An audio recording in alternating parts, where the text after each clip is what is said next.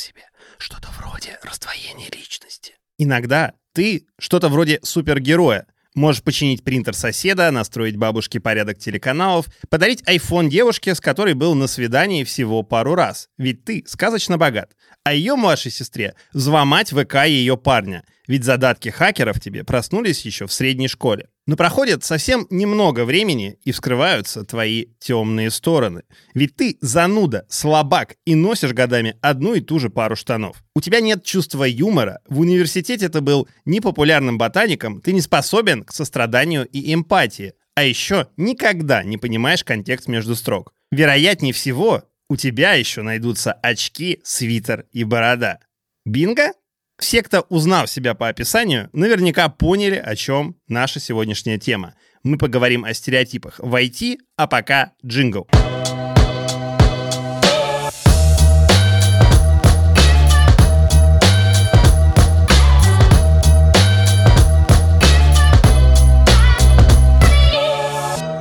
Поговорить про это мы пригласили замечательных гостей. А, Саша Тугов, директор по развитию компании Selectel. Саша, привет.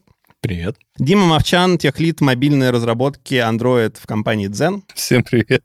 А также у нас Андрей Солита, инженер информационной безопасности в компании Selectel. Привет. Всем привет. А у нас есть традиционный вопрос, который мы задаем э, всем нашим гостям. Почему мы пригласили вас обсудить эту тему? Саш, давай с тебя начнем. Почему? Не знаю. Хорошо. Дим. Не знаю. Ну, наверное, какие-то стереотипы есть, э, которые надо подразрушить. Почему бы не сделать это А умнее? сколько ты в IT? Давай тоже узнаем. Сколько войти? Именно так, чтобы официально в трудовой это было написано лет семь. Ну, то есть э, относительно недавно. Андрей, ты Ну, не такой старый? как Я не такой старый. Как Android. По трудовой у меня 4 года, и, наверное, буду развеивать именно как раз-таки молодые стереотипы вот среди подрастающего поколения. Андрей, давай тогда с тебя и начнем, раз ты отвечаешь за молодое поколение. Какие, в общем, есть стереотипы об айтишниках, вот, которые ты знаешь, с которыми ты сам в своей жизни сталкивался? Наверное, самый главный стереотип, вот как раз-таки среди, не знаю, людей там лет 16-17, что айтишники ничего не делают и просто гребут кучу бабла, то есть какая-то сфера, куда можно прийти, ничего не зная, и сразу там 200 тысяч лимузин. Ну, то есть вот так все думают. Вот многие думают, что они закончили университет, и они сразу там получают те зарплаты, которые пишут, там, средняя зарплата айтишника, не знаю, 150 тысяч. Парни, а у вас какой опыт с этим? Мне повезло, что действительно в окружении все всегда знают этот замечательный стереотип про то, что IT гребет э, деньги лопатой. Но так случилось, что моя девушка, с которой я познакомился, она этого не знала, и она вообще... Она когда узнала, что у меня ипотека, она на меня так посмотрела, типа, «Э, мы не должны продолжать. Вот, но потом, да, до нее дошло, что все-таки IT это немножко про другое. что ты безнадежный и не сможешь выплатить? Ну, видимо, это вот какой-то триггер такой женский, знаешь, бывает, что типа, ну, и так куда-то все деньги уходят. Да. А так Какие-то что? вы все меркантильные, все, все, вокруг, все вокруг денег, все вокруг денег. Да что, ну, типа, само собой, первый стереотип – деньги, второй стереотип – лютые интроверты, ни с кем не общаются, сидят в засаленном свитере где-то в подвале и там проводят свои какие-то ужасные вещи. И, наверное, тоже важный стереотип, но он косвенно с деньгами связан, что нам платят ни за что. Что, типа, чувак, ну, ты там просто кнопку жмешь, получаешь за это там свои 300к в наносекунду, и это вообще ни в какие... Такой ли это стереотип? Вот Иван Маск уволил э, сколько-то сотрудников из компании Twitter, и что-то как-то, ну, все вроде продолжает работать. Вроде бы, вроде все работает. Но ты говоришь про каких-то засаленных айтишников и плохие офисы, но мне кажется, это такое вот представление, вот, Саш, да, из нулевых. Да? Вот ты как человек, который много проработал в, э, в этой сфере, бывалый, да? Мне кажется, что сегодня как-то все, ну, изменилось. Именно культурное восприятие людей э, этой специальности, оно, ну, поменялось. Слушай, ну да, блин, там, я не знаю, реально году там в десятом и вообще, когда это активно все начало расти, айтишники, это в основном виделось, что айтишник — это вот тот чел, который там, не знаю, тонер в принтере меняет и там винду перезапускает. А, Когда это все начало развиваться, в принципе, тогда и не было ни стереотипа про зарплаты и прочее, потому что они были абсолютно одинаковые. Казалось, что айтишники — это просто... Да, блин, не было такого слова, типа был программист. Программист. Программист.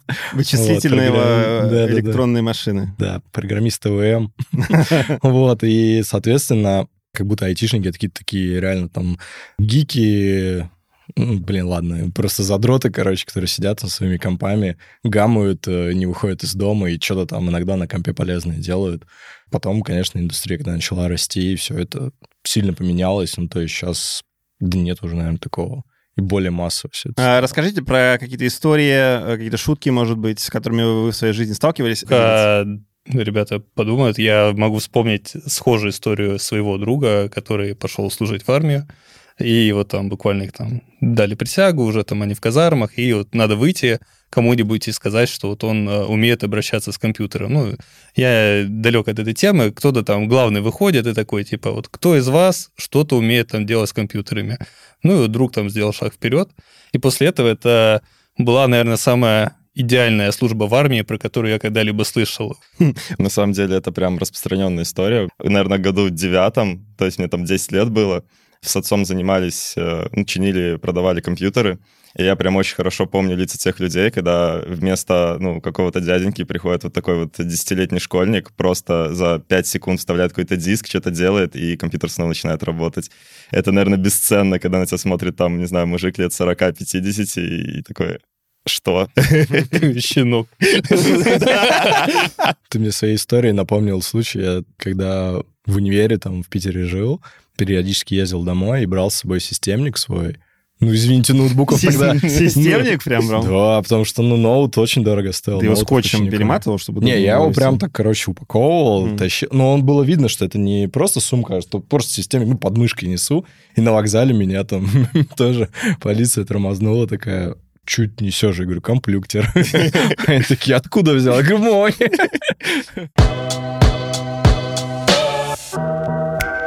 Если вы в постоянном поиске экспертных материалов и лайфхаков из опыта других компаний, то Академия Selectel создана специально для вас. Напомню, что в ней собраны материалы, которые помогут вам сделать работу в мире IT еще легче и интереснее. Доступ к полезным курсам, кратким обзорам мероприятий и актуальным новостям в мире инноваций. И это еще не все. В описании этого эпизода вы найдете ссылки на материалы, которые расскажут вам о том, как создать внутреннюю базу знаний для IT-компаний с уже сложившимися процессами, или как Selectel преобразил свой подход к внутренней документации. А теперь самое время действовать. Подписывайтесь на email рассылку Академии Selectel и получайте инструкции по внедрению новых технологий, гайды по развитию команды и карьеры. Сделайте следующий шаг в вашем IT-пути прямо сейчас. А мы возвращаемся к эпизоду. Я могу еще две истории накинуть. Да. Я Вот как раз вспомнил что-то из своего. Из своего, когда я там три года назад где-то подбирал себе машину. Я просто такой большой фанат, короче, машин, любитель и все такое. Подбирал себе BMW и обращался к компании, которая этим занимается, бла-бла-бла. И я помню, уже когда там выбрали конкретный вариант, что-то разболтали с человеком, подборщиком, ну, что-то болтаем-болтаем, я такой говорю, слушай, ты что-то даже не спрашиваешь, кем я там работаю или что? Он такой, слушай, даже смысла нет, за последние полгода BMW подбирают только разработчики.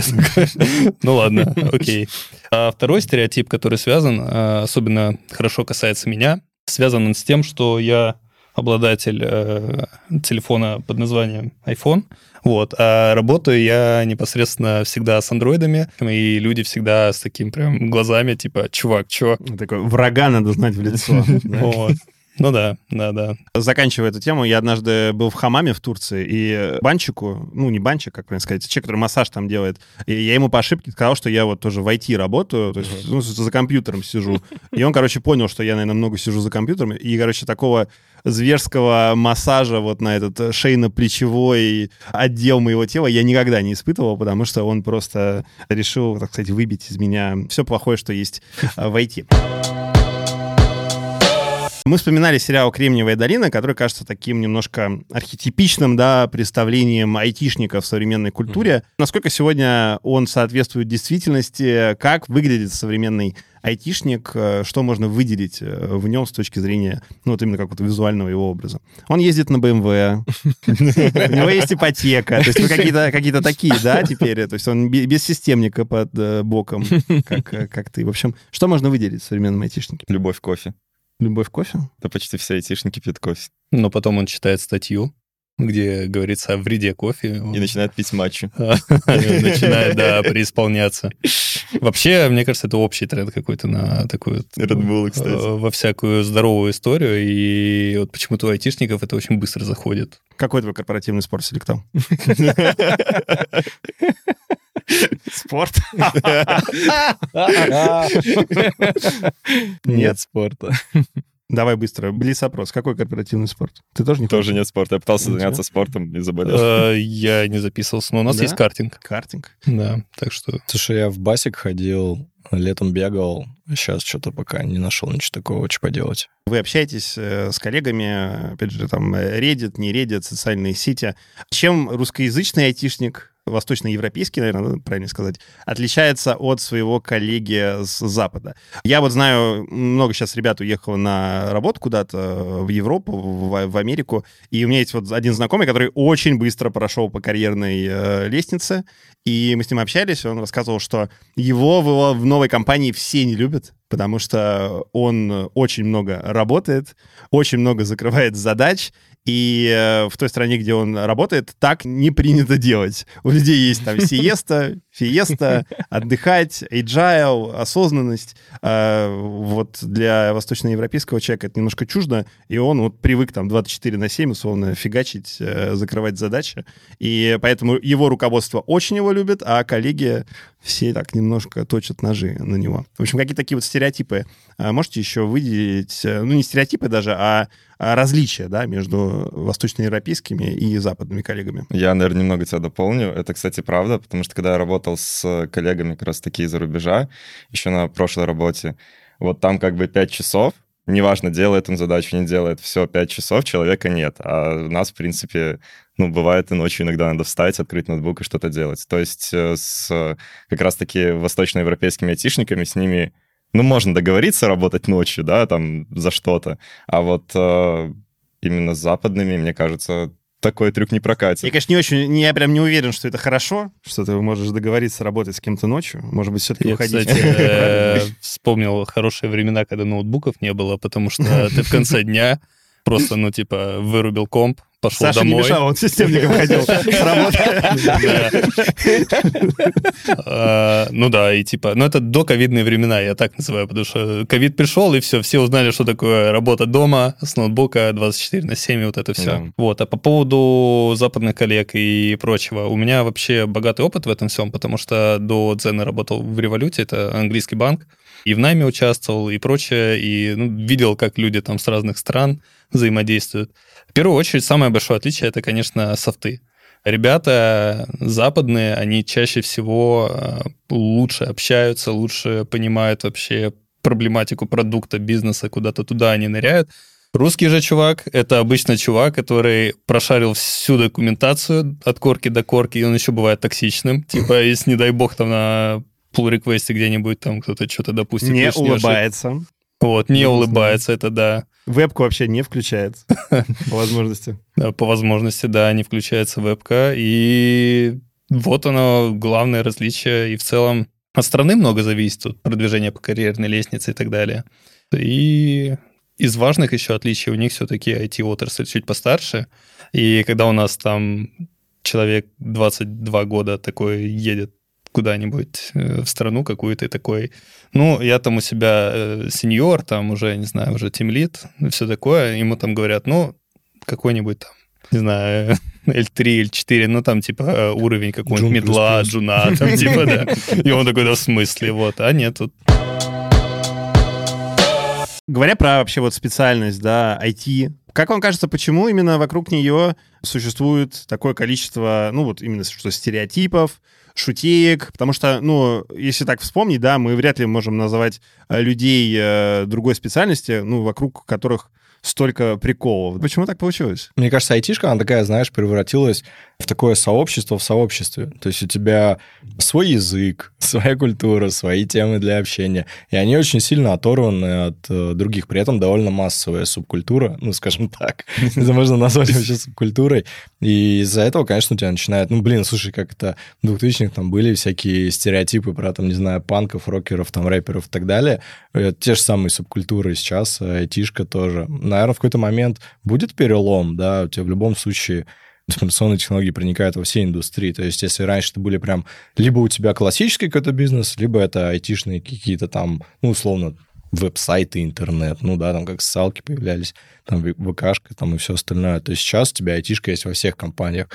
Мне кажется, вот. знаете, что еще важно, что IT генерирует продукты, и эти продукты генерируют вот те самые сообщества, о которых ты говорил. Угу. Ну, то есть, э, если мы говорим про Россию, можно вспомнить, там, начиная с Башорга, э, вокруг э, которого появилась, да, целая комьюнити, можно вспомнить про условный Хабар, да, да где да. тоже есть, ну, какие-то свои шутки, свои какие-то герои, люди, которых мы все знаем. Если говорить там про глобальный мир, да, тут тоже Reddit, Twitter, да, они как именно продукты появились айтишные, и на базе которых уже появилось сообщество. Я бы еще добавил, почему именно про айтишную историю, эти технологии, они просто сейчас э, самые быстро развивающиеся, ну, то есть темпы...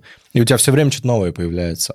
То есть, если взять, да, какие-то более классические какие-то истории, ну, там, не знаю, автомобилестроение, у тебя за, за последние 50 лет ничего нового не ну, появилось. Ну, Tesla, вон, хотя BMW, почему, ну, почему ты не купил Теслу? Почему купил BMW? Каска дорогой, на каска самом деле. Дорогой. Там много минусов. Даже для айтишника может быть дорогая каска. Ну, кстати, момент, наверное, по поводу популяризации IT, то, что мы видим постоянно какие-то рекламы и так далее, вот как раз-таки связаны с IT-продуктами. Ну, у нас везде это настолько проникло в нашу жизнь, что невозможно от этого отделиться. И, наверное, рост комьюнити такой вот глобальный как раз-таки за счет этого. Ну вот, а давай про этот рост комьюнити поговорим, да, то есть есть э, стереотипы, мы уже как-то вроде поняли, что главный стереотип на сегодня то, что айтишник много зарабатывает, да, богатый, богатый человек, кажется, это главный стереотип, а это привлекает людей. Это хорошо, это плохо? То есть это как-то помогает именно индустрии или, наоборот, мешает? Ну, вообще, мне кажется, здесь 50 на 50. То есть, типа, как человек, который много принимает участие в найме, я частенько встречаюсь с такими людьми, Наверное, общая тенденция, которую я бы отметил, что такие люди чаще всего хорошо растут до уровня какого-нибудь медла, но на этом уровне они могут быть в вечности, я не знаю, или еще что-то.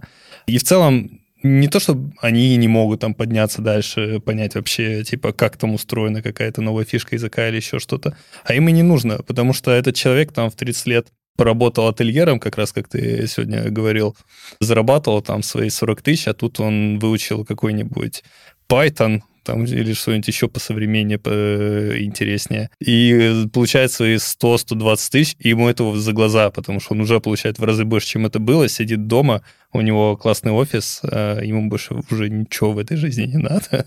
Вот, и такие люди скорее портят, но при этом ну, тоже надо понимать, что когда-то такие люди бизнесу и нужны. Mm-hmm. Потому что мало Рабочие стоит... Руки. Ну, типа, мало стоит, э, кнопки красить умеют, типа, погнал. Так что тут такое, палка о двух концах. А что мы вообще думаем, э, как экспертное сообщество в вашем лице, э, не в моем, именно вашем, про онлайн-образование в текущем формате?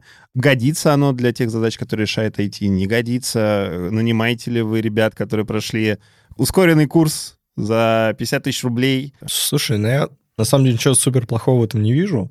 Поначалу, да, когда это прям массово стало, мы, конечно, вначале немного так немножко сломалось все, потому что реально ты вроде нанимаешь, там вроде все хорошо, но найм поменялся. То есть сначала было непривычно, ты думаешь, что вроде человек шарит, оказывается, что он не шарит, вот, но со временем адаптировались, научились отличать одно от другого, и в целом такие люди тоже пригодятся. Ну, то есть не сказать, что плохо, это нормально, у тебя любая индустрия становится более массовой, и понятно, что вначале там были одни энтузиасты, да, если, там, если да, там айтишники, и на самом деле это было... Почему одни энтузиасты? Потому что реально я помню, когда я сам такой там устраивался на работу, гораздо больше можно было заработать, не знаю, продавая тачки в автосалоне. как бы чем айтишникам. Реально, там даже несравнимые деньги были. У меня там знакомые вообще там типа в стройку куда-то шли, еще что-то, типа IT-компы, там типа ни денег, ни интереса, зачем вообще. Вот, и были одни энтузиасты. Сейчас все поменялось, ну и хорошо, ладно. Я не думаю, что у тебя какой-нибудь там, знаешь, ательер, он прям охренеть какой фанат ательерства, и он такой, типа, всю жизнь мечтал им быть. Да ему без разницы, что на питоне писать, что как бы там, не знаю, чем-то еще заниматься. А тут хотя бы деньги платят, и да, офис хороший. Чисто, и он есть хотя бы. Я скорее бы на это посмотрел как социальную историю. Клево, что такие люди, ну, как бы они сильно, для них это сильно меняет жизнь. Ну, то есть реально одно дело, ты там сводишь концы с концами, другое дело, когда у тебя реально ты нормально живешь, а не существуешь, тебе на все хватает, да и компании тоже уже адаптировались. Да, мы знаем, что чувак не сильно шарящий. Ну, хорошо, все равно, ну, как бы в пересчете, да, там, ну, как бы это, конечно, цинично не звучало, но в пересчете там человека часы и часы на деньги, да, получается Возвращаясь неплохо. к Карла Марксу, так сказать, да? Ну, а чего? Слушай, это, у тебя там, знаешь, как вот сто лет назад у тебя у конвейера человек стоял, там Ну да. а, машину собирал, вот этим ключом крутил, какая разница? Ну, понятно, что он не инженер, он не спроектирует тебе новый двигатель, а ему и не надо. Ему надо, чтобы он на конвейере гайки крутил. Здесь такая же история. Тебе не нужно 100-500 тысяч архитекторов там программного обеспечения, супер шарящих. Один-два там хорошо, если найдется. Остальные просто крутят гайки. Только теперь цифровые. Ну, Андрей, то ты есть- по- поближе к молодому поколению среди всех нас. Какие ожидания у молодых э, людей? Высшее образование, идти получать 5 лет, вот этим всем сидеть, учить этот ВМ1, ВМ2 и вот это все. В общем, что думают молодые ребята, когда можно просто в школу пойти и просто писать код? Во-первых, зависит от энтузиазма. Во-вторых, если мы касаемся там всяких онлайн-школ, зависит от именно качества предоставляемого материала. Как бесплатно, так и платно довольно ну, сложно найти какой-то качественный материал. Вот. А что касается молодого поколения, не знаю, как-то, мне кажется, вот сам я закончил как бы вышку, и... Жалеешь? Нет, вообще ни разу. Типа, я продолжаю обучение в аспирантуре, поэтому ни разу не жалею. Вышка дает, наверное, способ мышления какой-то, какие-то новые нейронные связи и помогает мыслить э, более обширно. То есть человек, который там закончил какие-то курсы, он вот видит какую-то маленькую узкую область, и в непонятной ситуации он не может сориентироваться. А человек, который заканчивал вышку, у него там чуть-чуть с той области, чуть-чуть с этой. Ну, тут еще главное, чтобы университет хороший был. Вот. э, И он, когда попадает на работу, ему проще адаптироваться, то есть он проще разбирается и быстрее растет. Это вот как э, со мной было. То есть я вот шел там в первую работу, работал в сетевиком, потом пошел в информационную безопасность, а вышка по инфобезу. То есть мне было легко вкатиться в сети и вообще понять, как там что устроено. А касаемо молодого поколения и ожиданий, я бы сказал, здесь ну, много зависит от человека, потому что кому-то для жизни не надо многого, и это вот как раз-таки не энтузиасты, они понимают, что они там вышли вот на какую-то среднюю зарплату, и вот им дальше не надо, они не развиваются. Неважно, вышка, это курсы какие-то, еще что-то. А бывают люди, которые даже там без вышки, они просто в интернете кучу всего начитали, там типа им нравится, и они, ну, вырастают прям сильно-сильно и довольно быстро. И, естественно, таких людей замечают, и они потихоньку продвигаются вверх. Дима, ты как человек, который нанимал на западном рынке. И я просто как-то, честно говоря, даже не, не в курсе. То есть понятно, что в России на нас таргетируется эта реклама, так как я ну, пользователь Твиттера активный, но все равно не видел, чтобы там какие-то курсы по типу тех, которые есть в России, рекламировали. А они вообще такие курсы есть? Насколько вот в этом смысле наш рынок, может быть, э, выделяется, или он точно такой же, как на Западе, просто нам на Слушай, это глаза не попадается? Поскольку работал я как раз э, в банковской сфере, я могу сказать, что всякие штуки, которые у нас считаются там типа, во, там типа низкую процентную ставку придумали, но на самом деле это обман, вот это они умные, там типа вот хитрые. На самом деле, ну, поработав в банке, я понял, что все-таки придумывают это страны, где банковская система уже гиперстарая, они эти все схемы уже мутные придумали, там, развернули все вот это, а наши там их догоняют. Вот. То же самое, наверное, и со школами. Честно скажу, не пересекался я с э, какими-то такими прям хорошими примерами, чтобы сейчас про это сказать. Там скорее развиты центры сертификации от крупных компаний, типа Oracle, Google, Apple. Ну, вот бывает, что люди приходят с этим всем. Но поскольку у нас компания все равно с русскими корнями была, нам как бы очень классно, что ты можешь показать бумажку, ну давай-ка ты нашу задачу решишь. Вот. А вот как решишь, и это главное. Касательно школы и прочего, у меня, например, строго против них скорее мнение, потому что это бизнес, тот же самый. Э, Их цель заработать деньги, им все равно, что будет с тобой, чему ты научишься, чему ты не научишься. А как же официальное трудоустройство после Вот, и самое курсов? главное, что придумали вот эту новую фигню, как заманить, короче, Мгм. людей к себе, вот это официальное трудоустройство. Люди в это верят, э, это бустит их как бы дойти до конца, оплатить там весь курс обучения и в конце узнать, что официальное трудоустройство, которое обещано, это то, что тебя поготовит немножко к собеседованиям. И тем самым вот рынок, он становится запутанным. Очень усложняется вход вообще для людей, потому что даже джуны сейчас приходят, они знают примерно столько же, сколько я знал на уровне медла там, в своей первой компании. Просто потому что собеседование это как бы с реальной работой мало общего, как бы мы знаем, Это просто еще один навык, и который вот эти школы специально бустят у своих выпускников, чтобы у них был хоть какой-то шанс туда залететь. Ну, рынок из-за них тоже ломается. И в итоге, ну, я считаю, что это больше паразиты какие-то, э, вот, но это мое мнение. На самом деле по рынку важное замечание, потому что сколько я общался, реально есть такое, что чисто физически иногда не могут отсмотреть все резюме джунов, просто потому что их там, условно, полторы тысячи откликов на какую-то вакансию, какая-то популярная, распиаренная, типа, там, не знаю, QA-инженер. Вот. И это, это реально боль, потому что вот эти люди начали появляться, и даже, не знаю, сколько я читал, вот во всех социальных сетках есть прям негативные отзывы на этот счет. Здесь мы переходим к рубрике, которая пригодится всем тем, кто хочет попасть в IT-компанию, потому что в этой рубрике мы учимся говорить на корпоративном. Я уверен, что во всех этих курсах нет такого, э, э, не, не, нет такого урока, где объясняют, как правильно это делать. Правила простые, я называю какую-то фразу, а вы э, говорите мне и нашим слушателям, как бы вы в официальном письме эту фразу переиначили так, чтобы и мысль донести, и человека не обидеть. Саш, давай начнем с тебя. Опять же, я не обращаюсь к тебе, просто такое вот восклицание. Ты вообще, блин, умеешь читать письма, в которых уже все описано? Напомню, что нужно быть вежливым и культурным э, в ответ. Да, привет. Э, ты спрашиваешь та-та-та. Вот ответ на твой вопрос, дальше можно сделать ответ, потом, э, ну, посмотри, пожалуйста, выше в переписке, посмотри внимательнее выше, в переписке есть все ответы на эти вопросы. Блин, я не знаю, слушай, сложно. Это какая-то дичь, я даже не знаю, как это... Можно сказать, скоро ревью. Я тебе все припомню, да? Это какой-то уже кибербуллинг Андрей, ты должен был закончить эту задачу еще вчера. Какого черта это еще не готово? Я так и знал, что на тебя нельзя положиться. Тебе такое никогда не писали, надеюсь? Да нет, вроде бы. А сейчас попробую переначить. А, коллеги, почему задача не была выполнена в срок? У нас горят дедлайны, можно, пожалуйста, побыстрее. Нет, можно, пожалуйста, повысить приоритет. Вот, вот это вот действенная штука. Повысить приоритет. Ну да, вполне, вполне дипломатично. Переходим к Дзену. Я не собираюсь делать то, что ты просишь. Это вообще ко мне никак не относится. Отстань. Ну, можно так. Ввиду приближающего performance review у нас есть э, более срочные и важные задачи, которые мы возьмем с более высоким приоритетом, нежели будем выполнять э, задачу, которая есть, но мы обязательно положим ее в backlog, и когда-нибудь она вылезет в свет э, через там 20 лет, и какой-нибудь наш Джун после школы онлайн-образования обязательно сможет с ней справиться. Вот. Джун, который еще не родился.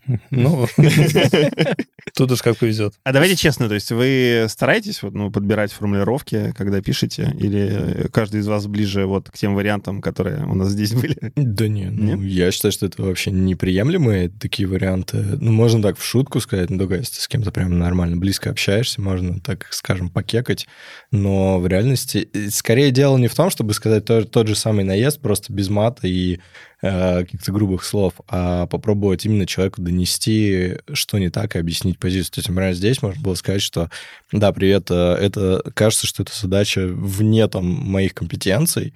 Э, я думаю, что ты можешь спросить у моего руководителя по этому вопросу, да, либо ну, если я знаю, кому такие задачи, я могу отроутить. Типа вот там Вася или там команда Васи, она вот это занимается, лучше эту задачу им поручить.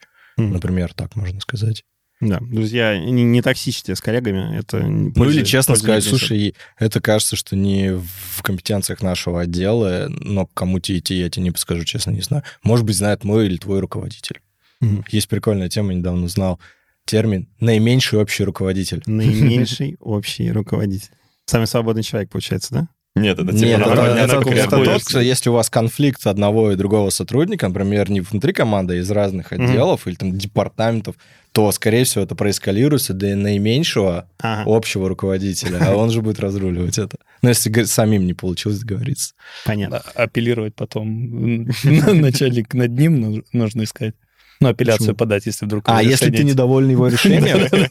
Ну да, или Конституционный HR. суд, так сказать. Смотрите, вот мы здесь сидим, значит, четыре, четыре мужчины, у нас нет девушек сегодня с нами. Хорошо, что хоть есть какой-то не- небольшой разброс по возрастам. Вопрос в чем? Стереотипы, которые есть а, об IT, они как-то, ну, мешают разнообразию внутри, ну, то есть насколько много девушек приходят в эту сферу. В общем, э, вопрос в том, вот мешают ли стереотипы такому гендерному разнообразию? Если да, то как? Да я бы сказал, что последние лет 7-5 какого-то вот такого стереотипа уже нет, что в эти одни мужчины, девушки и женщины вполне успешно справляются. А зарплаты? Вот э, недавно был где-то митинг в европейской стране, какой-то большой, по-моему, скандинавской, то ли в Швеции, то ли где.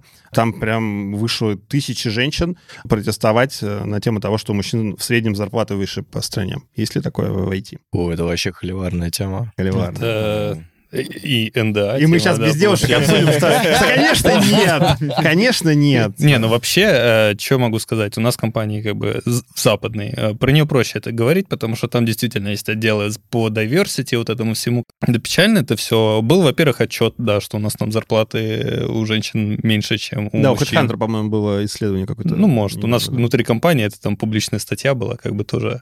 На тот момент, там, спустя год ничего с этим не сделали. То есть они как бы... Причем это же тоже такой момент э, хайпа компании. То есть, типа, вот она выпустила этот отчет, она обратила на себя внимание, что, типа, смотрите, мы заботимся, мы посчитали, у женщин денег меньше, ужас, ужас, типа, ай-яй-яй, мы обязательно исправим. Прошел год, и такие, я помню, у нас, да, у нас там вопрос, типа, а что поменялось? И они такие, ту-ту-ту, типа, ну мы как бы хайп собрали, типа, а что, а что менять-то надо было, типа. А если говорить про ну, какие-то стереотипы, э, вот девушкам не тяжело в IT-компаниях, потому что ты приходишь, а там у тебя вот парни, они BMW, Tesla обсуждают спорт, всякие вот такие штуки. Ну, слушай, по моему опыту вообще нет. У нас есть девушки на позициях и разработчиков, и девопсов, и руководителей отделов, и руководителей департаментов. Вообще не такого не вижу. И внутри коллектива также спокойно ходим там в барчик, обсуждаем тачки, что-нибудь еще, там, без разницы. То есть, ну, да, по проценту, конечно, их мало. Но в силу, мне кажется, просто статистики, шло бы больше девушек войти, было бы больше и в компаниях. То есть не могу сказать, что мы, опять же, при найме тоже просматриваешь резюме на разработчика, ну да, там, ну, блин, там реально соотношение 1-2 к 20, ну, то есть там У меня один есть, обратная история. У меня есть знакомый продукт в банке, и вот у него, он как раз продукт, а управляет он девушками, у него женский коллектив, и как-то, ну, так вот сложилось, что у него очень много девушек работает в компании, и а, он теперь наоборот, ну, то есть когда ищет кого-то, то есть он старается найти девушку, ну, чтобы как-то а, ей легче было влиться в, в коллектив, или просто он как э, шейх хочет А, себя кстати, окружать э, прекрасными девушками, которые знают математику. У нас, или кстати, есть, наоборот, ситуация. У нас есть парни в HR-отделах, тоже нормально работают. Это что, погоди, па- парни не работают в HR? Это же. Не, я к тому, что, типа, да, это стереотип, что, типа, ну, войти девушки там в HR, там, дизайн какой-нибудь, а там мальчики разрабы, там, условно говоря. Мальчик-пиарщик. А, ну, у нас, а у на- у нас как бы вообще нет такой зависимости нигде, ни в каких отделах. Есть как бы и ребята в, и в маркетинге, и в ну, HR, и наоборот, девушки в разработке. То есть я и говорю, что, ну, я такой, ну, как бы стереотип такой есть, но у нас, например, в компании никогда такого не было. То есть, пожалуйста, Не знаю, Саш, мне кажется, во всех современных там IT-компаниях это уже давно не смотрят, потому что хороших специалистов как бы трудно найти, и тут вообще всем все равно, м, какого ты пола там, чем ну ты да. занимаешься. А по поводу средних зарплат, опять же, сильно зарплата сильно зависит от самого человека. То есть, э, ну, у нас, например, нет каких-то жестких систем grade а. Ну да, что типа ты там level такой и получаешь такую-то зарплату. Более индивидуальный подход. Ну, мы просто не очень большая пока компания у нас. Просто, опять же, да, если сотрудник не просит денег, то ему как бы их и не дают. Ну, типа, если ты сидишь, как бы, да, там получаешь зарплату, никак особо не растешь, конечно, она у тебя будет, ну, не, ну да, там какие-то небольшие, там, может, какие-то будут по результатам ревью, какие-то повышения, но глобально ты, ну, ну, у нас, по крайней мере, внутри компании пуш от сотрудника ожидается инициатива. Ну, понятно, То есть так ты просто, работает типа, капитализм, опять же. Ну да, да, да, то есть, может быть, девушки просто более скромно к этому относятся как-то, типа, ну это уже какие-то совсем социальные штуки, я не буду спекулировать. Ладно, друзья, на этом будем заканчивать. Спасибо большое, ребят, что э, зашли сегодня к нам. Весело поговорили про IT-стереотипы, которые есть. Напомню, что это был подкаст сегодня на ретро. С вами был Сергей Епихин. Ждем ваш фидбэк в комментариях на тех площадках, где вы слушаете наш э, подкаст в звуке. Он доступен на Яндекс Музыке, Apple подкастах и в любом другом подкаст-приемнике. На этом мы сегодня заканчиваем. Услышимся в следующих выпусках. Пока.